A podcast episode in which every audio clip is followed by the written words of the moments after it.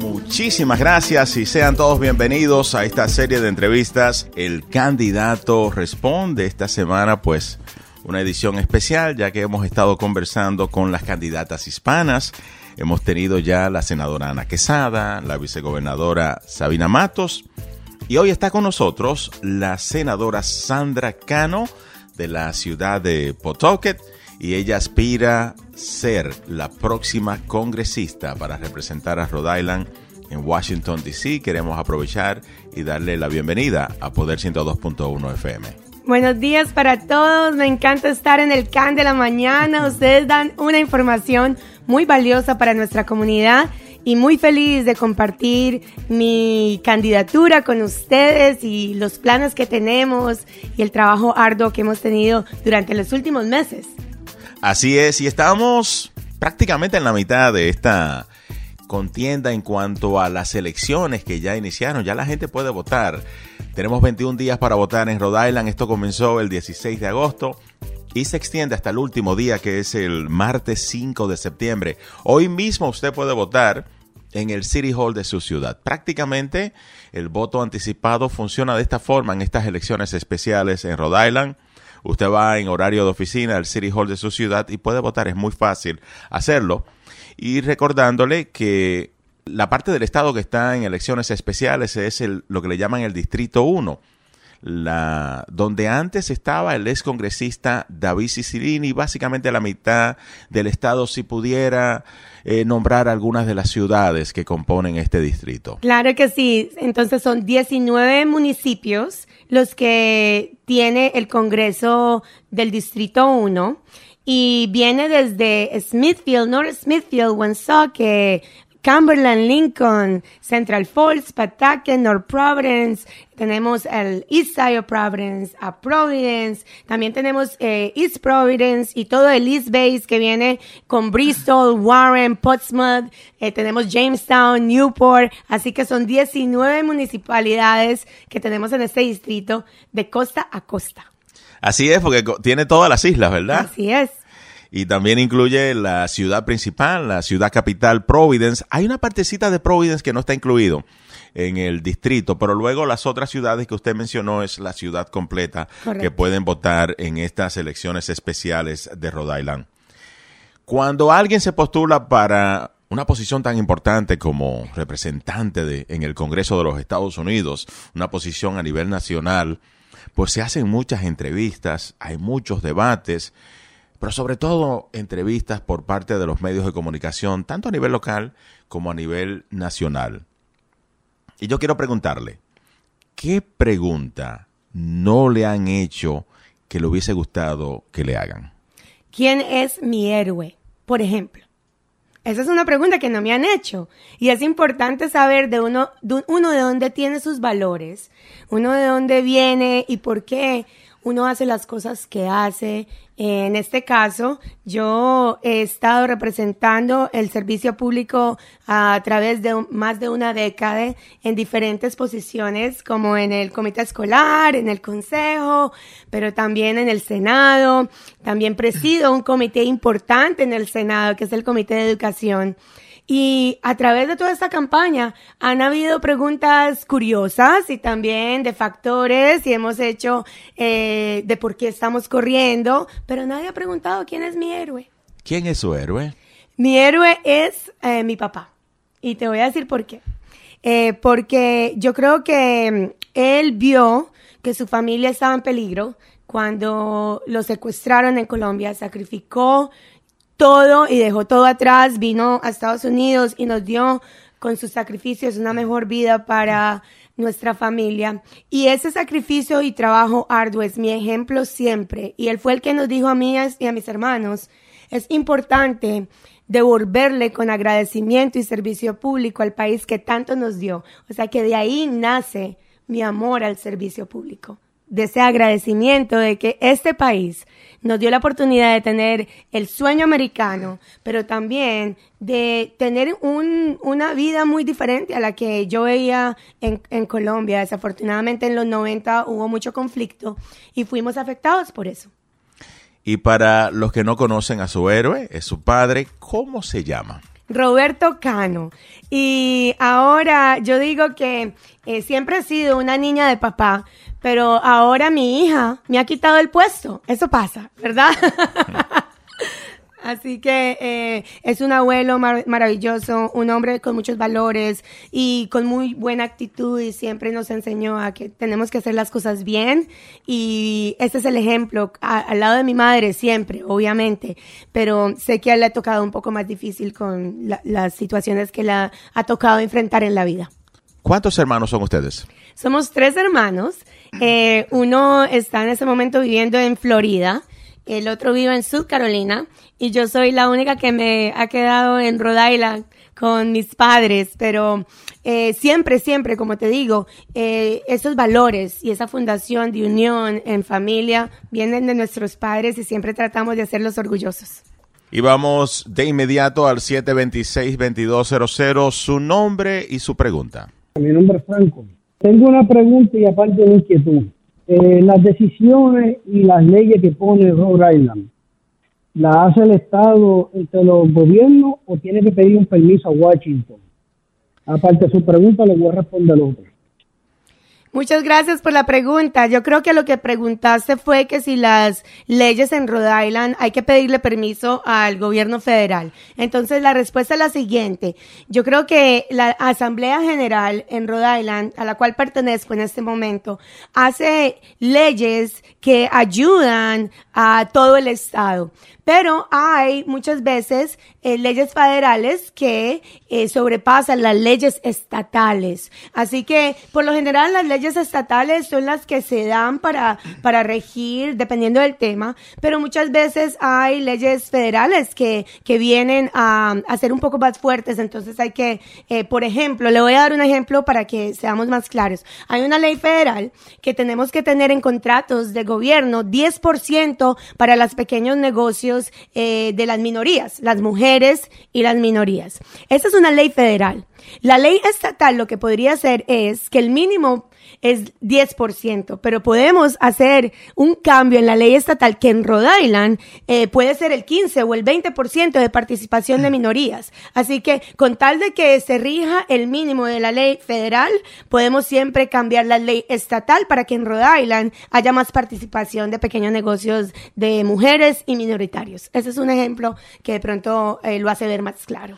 Los expertos políticos todos han coincidido que en estas elecciones especiales la participación de nuestra gente será limitada en sentido general, tanto anglosajones, asiáticos, hispanos, los números van a estar abajo. Pero hemos estado revisando la lista de votantes en Central Force y estamos muy, muy preocupados porque de todos los municipios, de todas las ciudades que están participando en estas elecciones especiales, Central Force está en el piso, está abajo en cuanto al número de votantes hasta el momento. Ya estamos en el día número 9 y el total de votos que ha recibido la ciudad de Central Falls de parte de sus residentes son 69 solamente. 54 por correo, 15 personas en nueve días han ido al City Hall a votar. 15 personas en nueve días. ¿Qué está pasando en Central Falls? ¿Por qué la gente no está participando? Y pregunto, hay 12 candidatos del Partido Demócrata, hay dos del Partido Republicano, 14 candidatos en total que aspiran por esta posición. ¿No han visitado estos 14 candidatos la ciudad de Central Falls para motivar el voto? ¿Por qué tan poca participación en Central Falls? yo creo que como familias trabajadoras y como inmigrantes tenemos el derecho de hacer el cambio eh, con nuestro voto o tenemos el privilegio de hacer el cambio con nuestro voto.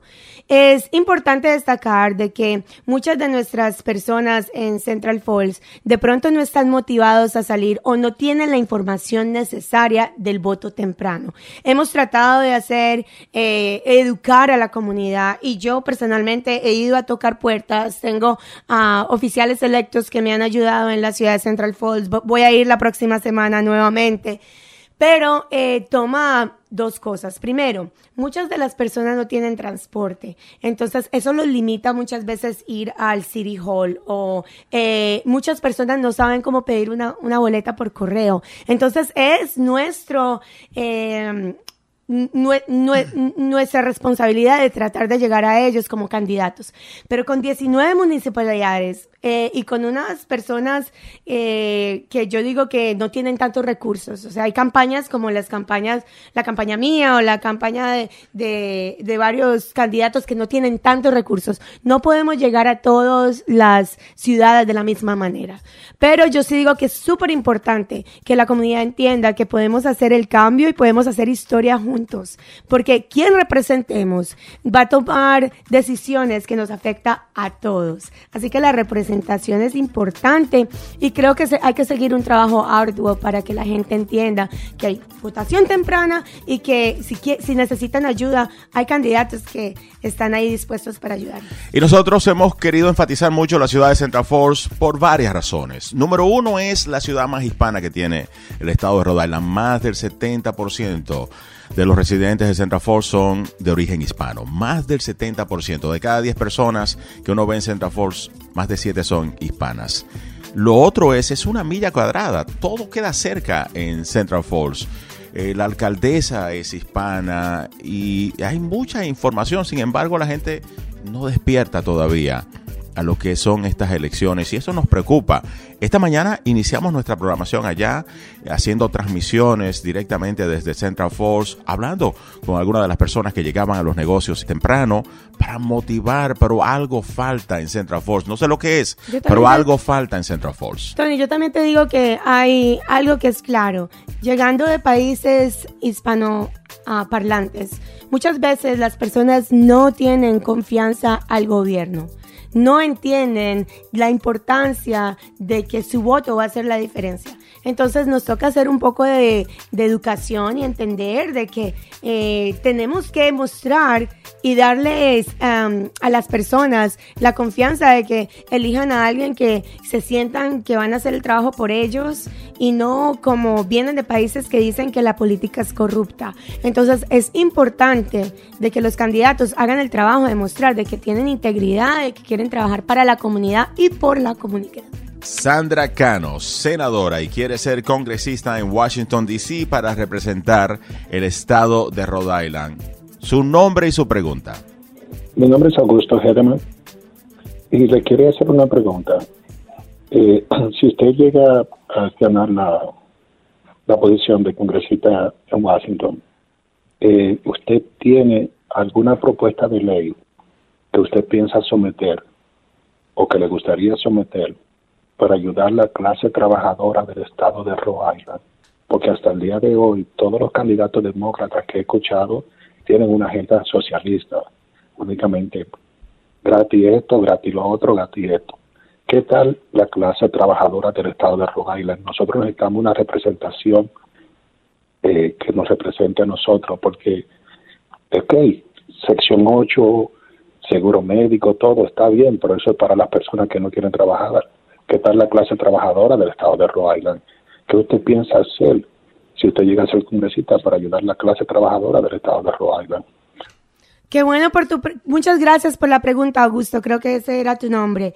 Eh, como senadora, esa ha sido mi pilar. Siempre que he representado eh, a la ciudad de Pataque en diferentes roles, mi pilar siempre ha sido hacer pólizas que ayuden a la, a la clase trabajadora o a las personas o a las familias trabajadoras, porque creo y entiendo que son las personas que hacen mover nuestra economía. Entonces, te voy a dar un ejemplo de las cosas que yo ya he hecho a nivel estatal y que quiero transferir esa experiencia a nivel nacional. Primero, creo que es importante que eh, tengamos la oportunidad de hacer pólizas para que las personas trabajadoras que tienen familias eh, puedan eh, mandar a sus hijos a tener un cuidado infantil que sea asequible. Entonces, child care, ayuda para eso. He sido la que he tenido la propuesta de ley a nivel estatal porque los mismos pequeños negocios han venido a la legislación a decir,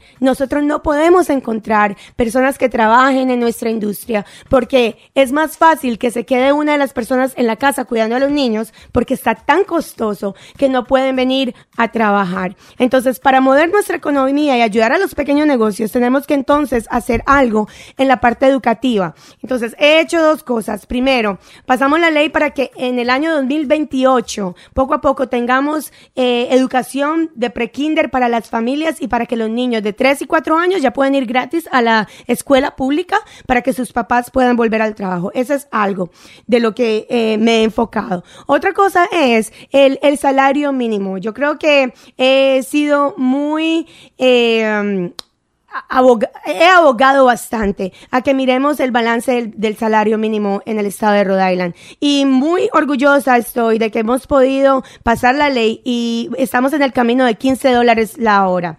Y esto, yo lo digo, que es con un balance de también ayudar a nuestras pequeñas empresas, como lo digo. ¿Por qué? Porque el, el trabajo de las personas que tienen el, el, el salario mínimo cuando cuando, cuando se, se, se, aumenta, lo que hace es que ese dinero vuelve a la economía de nuestro estado. Entonces es muy importante mirar pólizas que de verdad ayuden a nuestra clase trabajadora. Tengo muchísimos más ejemplos como ah, asegurarnos de que hayan eh, oportunidades para que sigan la educación postsecundaria y terminen eh, eh, you know, sus carreras. Continuamos en el 726-2200 y le estamos pidiendo a nuestra gente que hagan su pregunta en menos de 30 segundos y que nos den su nombre. Su nombre y su pregunta. Mi nombre es David Domínguez. Estoy solidarizándome con la señora Cano. Conozco su familia y entonces hicimos periodismo con Pedro Cano. Creo que es su tío, ¿no? ¿Cómo está David? ¿Cómo le va? Mucho gusto oírle. Óigame, entonces con Pedro Cano, hicimos periodismo eh, en Rhode Island y también eh, eh, contribuimos a hacer un periódico con, Antonio Vega y hacíamos artículos y tantas cosas más, nos movíamos en ese ambiente. Entonces tengo muchos recuerdos de su familia. su padre, su abuelo también fue un precursor de la industria en Rhode Island él fue el primer textilero que vino de, de, Colombia a la parte este de la América, de Norteamérica. Bien, tiene mi respaldo y en lo que le pueda servir, con mucho gusto lo hago. Soy David Domínguez, gracias. Gracias David por ese eh, bonito cariño que me da el día de hoy. Bendiciones. 726-2200, su nombre y su pregunta. Mi nombre es Roberto yo creo que ella no respondió la, eh, la pregunta sobre la clase trabajadora. ¿Qué nueva ley ella propone? Ella, usted explicó, eh, Cano, lo que usted ha hecho en Royal, en Potoque, pero en el Congreso, ¿qué nueva ley usted piensa eh, proponer Qué bueno para la clase trabajadora? Qué bueno que dice eso. Mire, no me quedó el tiempo. Lo que estaba diciendo es que lo que yo ya he hecho a nivel estatal, lo pienso hacer a nivel nacional. O sea, traer toda esa experiencia y esas leyes, porque es importante que elijamos a alguien que haya hecho el trabajo ya en, en, nuestra legislatura. Porque una persona que se vaya a lanzar para el Congreso no debería lanzarse como un, una persona sin experiencia porque toma tiempo atender el proceso. Otra cosa que yo quisiera hacer a nivel nacional es empezar a ayudar con la reforma inmigratoria que ayuda a nuestras familias trabajadoras, especialmente en el estado de Rhode Island. Y tengo un plan para hacerlo. Entonces, eh, el plan es el siguiente. Creo que las personas que están esperando legalizarse, en este momento ellos pagan taxes y al pagar los taxes están aportando a nuestra economía. Entonces la reforma inmigratoria que yo voy a proponer en el Congreso es que tratemos de ayudar a esas personas que ya llevan contribuyendo a nuestra economía, pagando taxes y haciendo las cosas bien. Lo mismo que hicimos con las licencias para indocumentados aquí es casi el mismo concepto, pero a nivel nacional para que movamos eh, eh, esa reforma inmigratoria que todos necesitamos. 726-2200, su nombre y su pregunta. Mi nombre es Presney Ábalos. Ah, bueno, yo tengo un par de inquietudes. Voy a empezar con la de Augusto, que llamó anteriormente. Casi nunca estoy de acuerdo en las cosas que él comenta, pero en este, en este caso yo quiero reforzar esa pregunta en el sentido, esta es mi inquietud.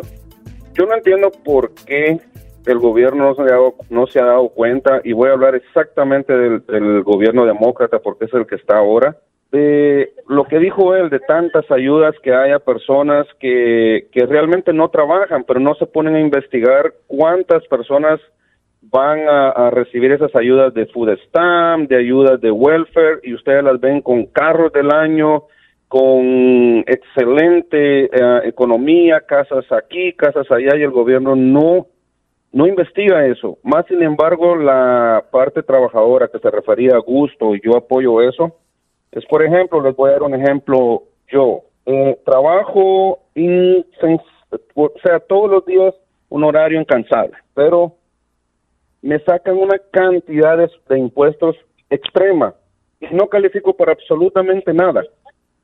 Entonces, yo creo que hay un balance injusto en ese sentido, porque entonces quiere decir que es mejor no trabajar y recibir todas las ayudas del gobierno posibles, porque aunque cuando mientras más trabajo, más dinero me sacan y menos me alcanza, mientras que yo veo que los que no trabajan más reciben y sí les alcanza.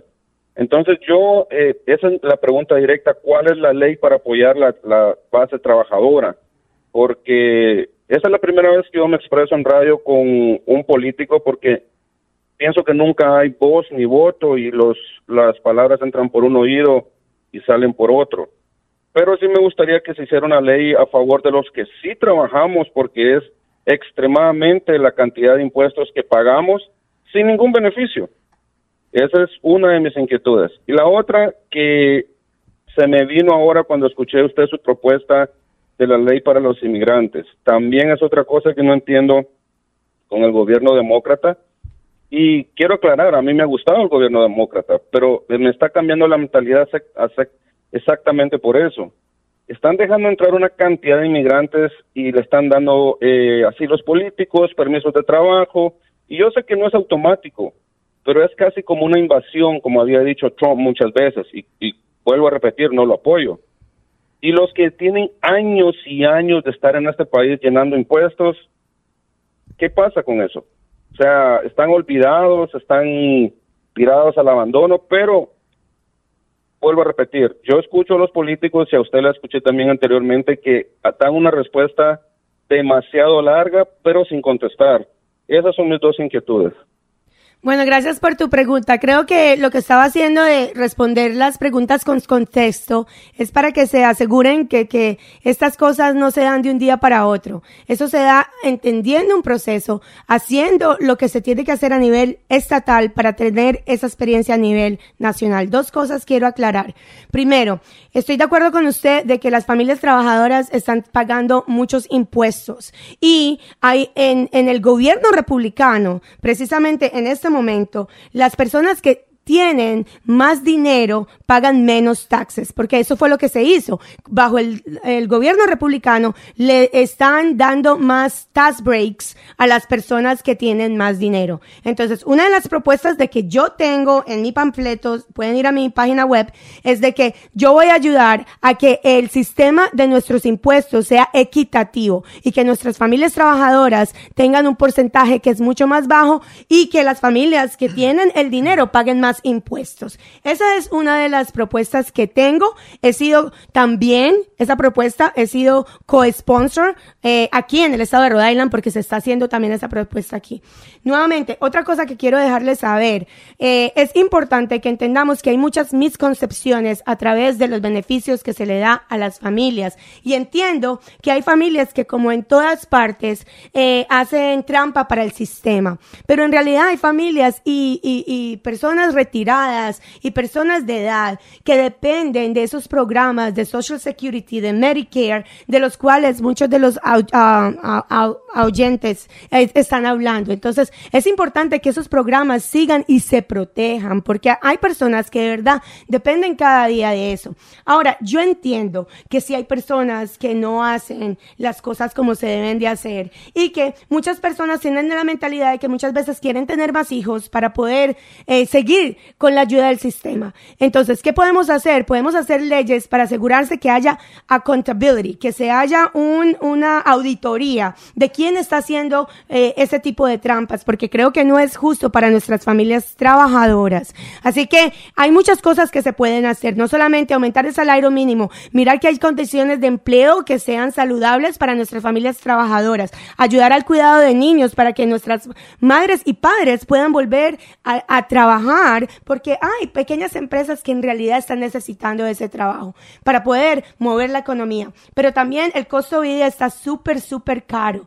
Así que es importante también tener eh, una auditoría y estar con una persona que a las corporaciones que están haciendo eh, price gouging, que aumentan los precios de las cosas para, um, porque hay una recesión o porque no hay un sistema de transporte que, que traiga las verduras o los alimentos a un estado como Rhode Island. Entonces, ¿qué, ¿qué pasa? Suben los precios de los huevos, suben los precios de la carne. Entonces, ¿qué se tiene que hacer? Hacer unas leyes que es esas empresas tengan que pagar cada vez que doblen los, el, precio de los productos porque eso afecta a las familias trabajadoras directamente.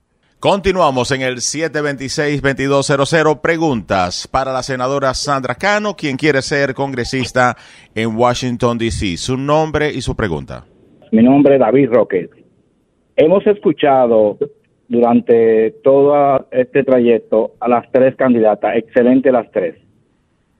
¿No teme usted, senadora, que al tener tanta calidad las tres, eh, una de las tres quede fuera y no lleguen ustedes a un acuerdo previo?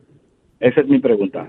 Muy buena pregunta y gracias por um, llamar a el, el, CAN de la mañana.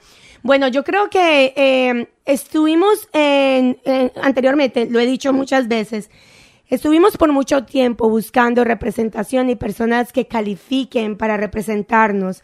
Y tenemos que celebrar que tenemos a tres personas que son altamente calificadas para llegar al Congreso de nuestro país. Yo creo que expliqué anteriormente que en el 2010 tomé un programa de liderazgo que se llama The Latino Leadership Institute. Y en ese programa lo que nos, lo que nos hacían era incentivar de que nos involucráramos para poder llegar al momento en el que estamos. ¿Qué tenemos que hacer? Darle opciones a nuestra comunidad. Yo admiro a la, a la vicegobernadora y trabajo muy cercanamente con la senadora Ana Quesada. Y lo que veo aquí es que estamos dando opciones a las personas de que entiendan de que llegamos a un momento en que nuestra comunidad está creciendo y que tenemos la oportunidad de elegir a una de las tres. Entiendo que muchas personas están preocupadas. Eh, en este momento yo creo que ya estamos a un momento de, la campaña donde eh, no nos pusimos de acuerdo, pero eso no significa que no somos amigas y que no estamos haciendo las cosas para la comunidad y por la comunidad. Senadora Sandra Cano, ¿qué comentarios injustos sobre usted, sobre su campaña, han hecho los otros candidatos, los otros voluntarios de las otras contiendas políticas y como dije anteriormente, hay dos en el Partido Demócrata, dos en el Partido Republicano, todos están hablando entre sí y solo hay una posición. ¿Qué han dicho ellos de usted que usted considera injusto? Bueno, la única crítica que en realidad he tenido, que me preguntaron en el debate anterior la semana pasada, fue de que como yo, como demócrata que ah, ayuda a avanzar políticas que son ah, justas para nuestras familias trabajadoras, recibo el apoyo de, por ejemplo, el alcalde de North Providence, que ha dicho que anteriormente ha votado por Trump. Entonces mi respuesta fue la siguiente. El alcalde de North Providence es un alcalde demócrata y estoy demasiado orgullosa que por alrededor de 10 años he trabajado tan fuerte en crear relaciones con personas que están elegidas a nivel estatal y tengo alrededor de 65 oficiales electores en diferentes comunidades desde Woonsocket hasta Newport que me han prestado el, el apoyo para esta campaña.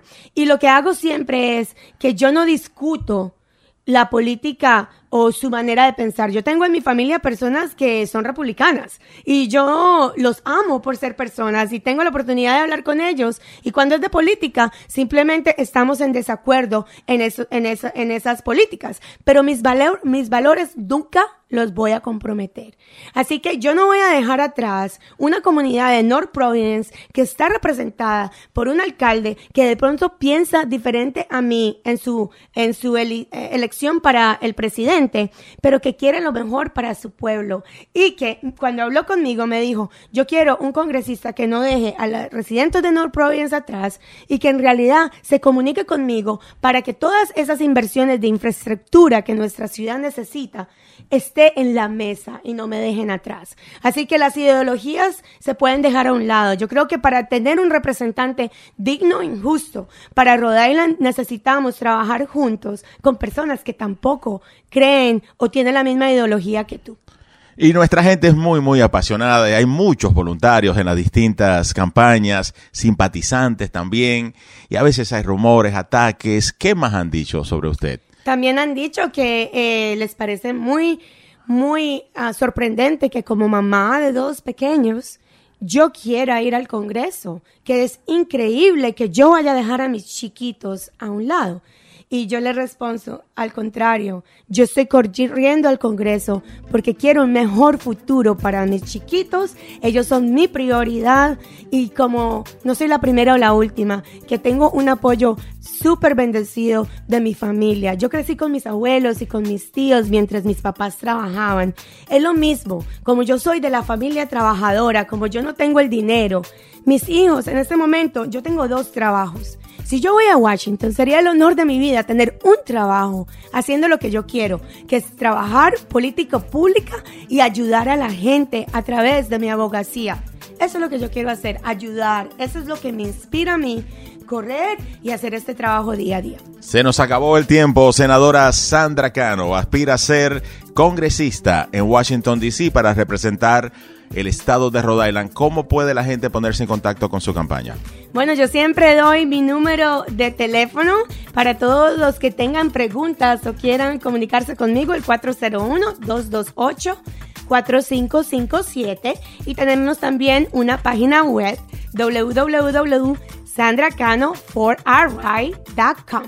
Entonces ahí tienen en español, en su propio lenguaje, la información de por qué me postulo, cuáles son mis ah, propuestas de ley y cómo puedo ayudar al estado de Rhode Island. Muchas gracias por el tiempo, bendiciones y siempre muy agradecida del recibimiento que me dan aquí en 102.1 Poder o Power. Así mismo. Y vamos a dar otro número de teléfono, que es el número de teléfono del secretario de Estado de Rhode Island, 222-2340. Si usted tiene 18 años o más, es ciudadano de los Estados Unidos, lo más probable es que usted ya esté inscrito en el padrón electoral y pueda votar en estas elecciones de Rhode Island, elecciones especiales. Así que vaya a votar hoy, lo puede hacer en el City Hall de su ciudad. Hay mucho más en Poder 102.1 FM. No se despegue. En tu celular, en la casa, 102.1. en el carro, Power. en la calle. Power. Escucha. 102.1. 102.1. La más dura. Dura. Wow.